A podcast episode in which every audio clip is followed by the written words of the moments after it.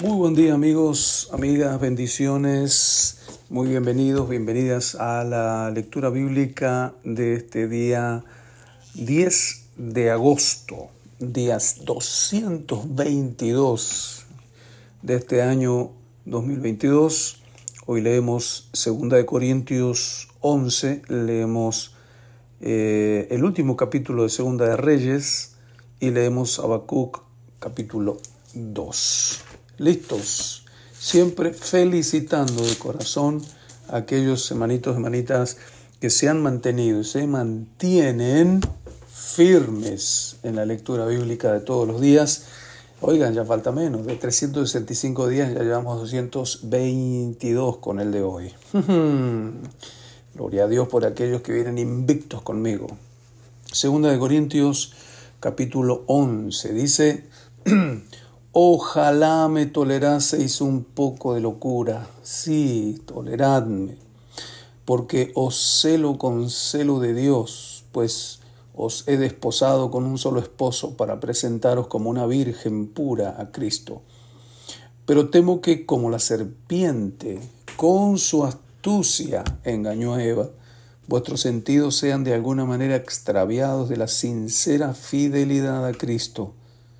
Porque si viene alguno predicando a otro Jesús que el que os hemos predicado, o si recibís otro espíritu que el que habéis recibido, otro evangelio que el que habéis aceptado, bien lo toleráis. Y pienso que nada ha sido inferior a aquellos grandes apóstoles, pues aunque sea tosco en la palabra, no lo soy en el conocimiento, y en todo y por todo os lo hemos demostrado. ¿Pequé yo humillándome a mí mismo para que vosotros fueseis enaltecidos por cuanto os he predicado el Evangelio de Dios de balde? he despojado a otras iglesias recibiendo salario para serviros a vosotros. Y cuando estaba entre vosotros y tuve necesidad, a ninguno fui carga, pues lo que me faltaba lo suplieron los hermanos que vinieron de Macedonia, y en todo me guardé, me guardaré de cero gravoso. Por la verdad de Cristo que está en mí, que no se me impediría esta mi gloria en las regiones de Acaya. ¿Por qué? Porque no os amo, Dios lo sabe. Mas lo que hago, lo haré aún, para quitar la ocasión a aquellos que la desean, a fin de que en aquello en que se glorían sean hallados semejantes a nosotros. Porque estos son falsos apóstoles obreros fraudulentos que se disfrazan como apóstoles de Cristo. Y no es maravilla porque el mismo Satanás se disfraza como ángel de luz. Así que no es extraño si también sus ministros se disfrazan como ministros de justicia cuyo fin será conforme a sus obras. Otra vez digo, que nadie me tenga por loco, o de otra manera recibidme como a loco para que yo también me gloríe un poquito.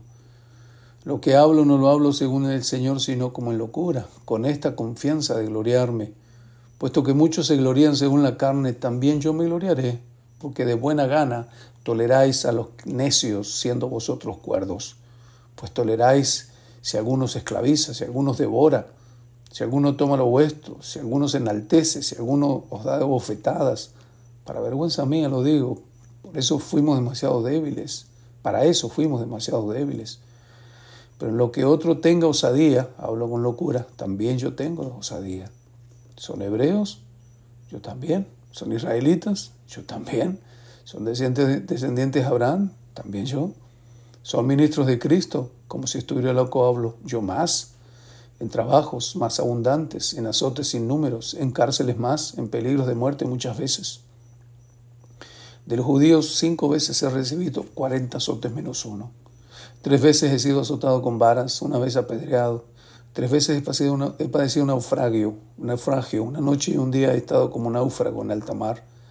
En caminos muchas veces, en peligro de ríos, peligro de ladrones, peligro de los de mi nación, peligro de los gentiles, peligros en la ciudad, peligros en el desierto, peligros en el mar, peligro entre falsos hermanos en trabajo y fatiga, en muchos desvelos, en hambre y sed, en muchos ayunos, en frío y desnudez, y además de otras cosas, lo que sobre mí se agolpa cada día, la preocupación por todas las iglesias. ¿Quién enferma y yo no enfermo? ¿A quién se le hace tropezar y yo no me indigno? Si es necesario gloriarse, Me gloriaré en lo que es de mi debilidad. El Dios y Padre de nuestro Señor Jesucristo, quien es bendito por los siglos, sabe que no miento. En Damasco, el gobernador de la provincia del rey Aretas guardaba la ciudad de los Amacenos para prenderme y fui descolgado del muro en un canasto por una ventana y escapé de sus manos. Qué increíble testimonio el de Pablo, ¿no? Increíble. Pero aún él, con toda su grandeza, con toda su dignidad apostólica, era atacado, asediado por adversarios, gente carnal, gente sin Dios, gente sin temor. Inclusive sus propios discípulos llegaban a dudar de él.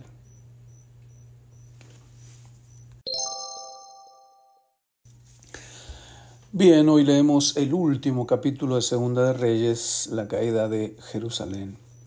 Aconteció a los nueve años de su reinado, en el mes décimo, a los diez días del mes, que Nabucodonosor, rey de Babilonia, vino con todo su ejército contra Jerusalén y la sitió, y levantó torres contra ella alrededor. y estuvo la ciudad sitiada hasta el año undécimo del rey Sedequías, un año y pico, ¿no? A los nueve días del cuarto mes prevaleció el hambre en la ciudad hasta que no hubo pan para, que el pueblo, para el pueblo de la tierra. Abierta ya una brecha en el muro de la ciudad, huyeron de noche todos los hombres de guerra por el camino de la puerta que estaba entre los dos muros, junto al huerto del rey, estando los caldeos alrededor de la ciudad. Y el rey se fue por el camino de Arabá. El ejército de los caldeos siguió al rey y lo apresó en las llanuras de Jericó, habiendo sido dispersado todo su ejército. Preso pues el rey le trajeron al rey de Babilonia en Ribla y pronunciaron contra él la sentencia.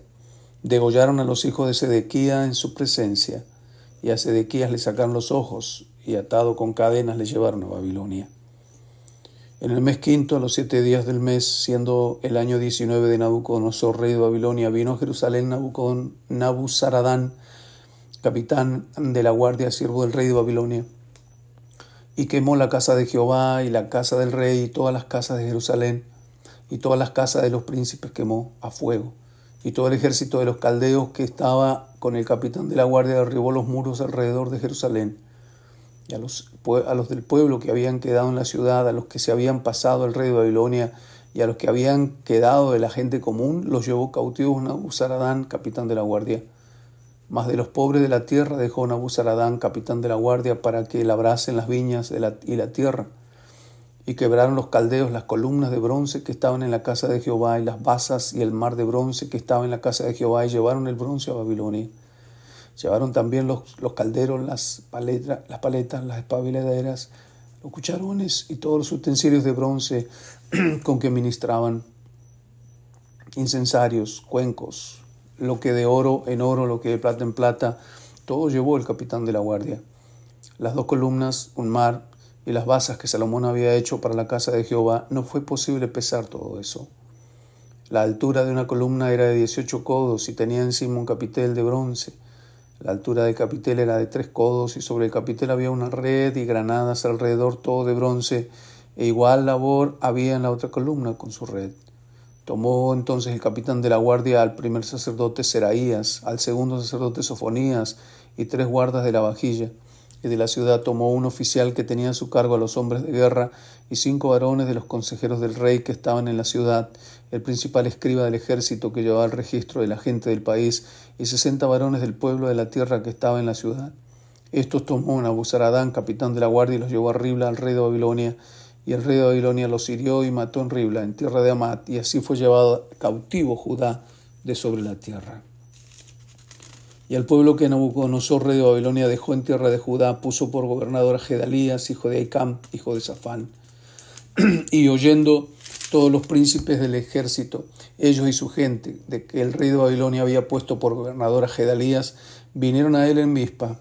Ismael, hijo de Netanía, Joanán, hijo de Carea, Seraías, hijo de Tanumet Netofatita, hija Sanías, hijo de un Macateo, ellos con los suyos. Entonces Gedalías les hizo juramento a ellos y a los suyos y les dijo, no temáis de ser siervo de los caldeos, habitad en la tierra y servid al rey de Babilonia y os irá bien. Mas en el séptimo, el mes séptimo vino Ismael, hijo de Netanías, hijo de Elisama, de la estirpe real, y con él diez varones, e hirieron a Gedalías y murió. Y también a los de Judá y a los caldeos que estaban con él en Mispa. Y levantándose todo el pueblo, desde el menor hasta el mayor, con los capitanes del ejército, se fueron a Egipto por temor de los caldeos. Aconteció a los treinta y siete años del cautiverio de Joaquín, rey de Judá, en el mes duodécimo, a los veintisiete días del mes, que Merodac, rey de Babilonia, en el primer año de su reinado, libertó a Joaquín, rey de Judá, sacándolo de la cárcel, y le habló con benevolencia y puso su trono más alto que los tronos de los reyes que estaban con él en Babilonia, y le cambió los vestidos de prisionero y comió siempre delante de él todos los días de su vida. Y diariamente le fue dada su comida de parte del rey de continuo todos los días de su vida. Y así cayó el reino de Judá.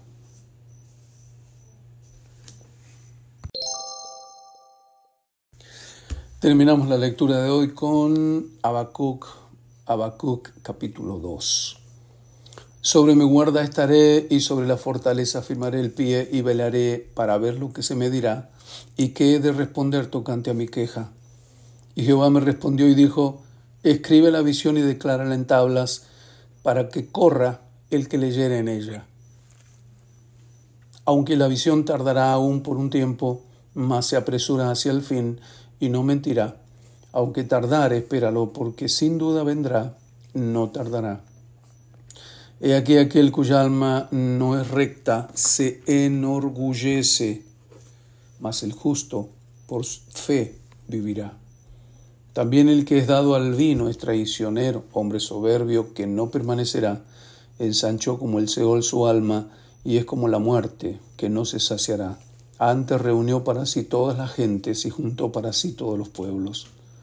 ¿No han de levantar todos este estos refrán sobre él y sarcasmos contra él? Dirán, ay del que multiplicó lo que no era suyo. ¿Hasta cuándo había de acumular sobre sí prenda tras prenda?